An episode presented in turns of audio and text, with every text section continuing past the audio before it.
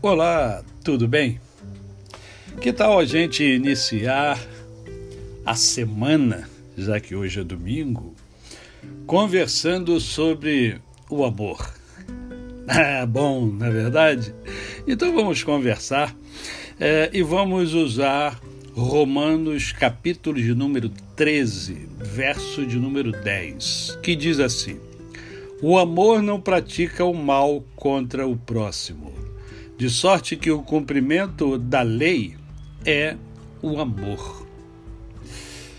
É, é, é duro quando a gente lê né, as Sagradas Escrituras falando sobre o amor e a gente olha ao nosso redor.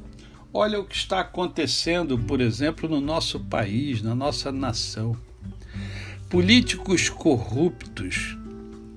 Os corruptos não conhecem a Deus, os corruptos não escolheram o amor, não optaram pelo amor. Os corruptos não sabem o que era amor, porque se soubessem, não faziam o que fazem. Não desviariam é, dinheiro público, dinheiro do povo, para satisfazer as suas próprias ambições desmedidas. Pessoas cruéis, pessoas mais. Você liga a televisão, você liga o rádio, você vê notícias e a 95% das notícias são coisas ruins, coisas negativas, pessoas que matam as outras, ferem as outras, né, com um grau de, de, eh, de crueldade enorme. Né? Vemos um mundo egoísta, as pessoas pensam cada vez mais em si mesmas, não olham para o outro. E a Bíblia fala das trevas e da luz, não tem jeito, você tem que escolher, é você que vai escolher, não é ninguém, é você. Eu e você que temos que fazer escolhas. E todos nós sabemos que na vida nós temos necessariamente que fazer escolhas.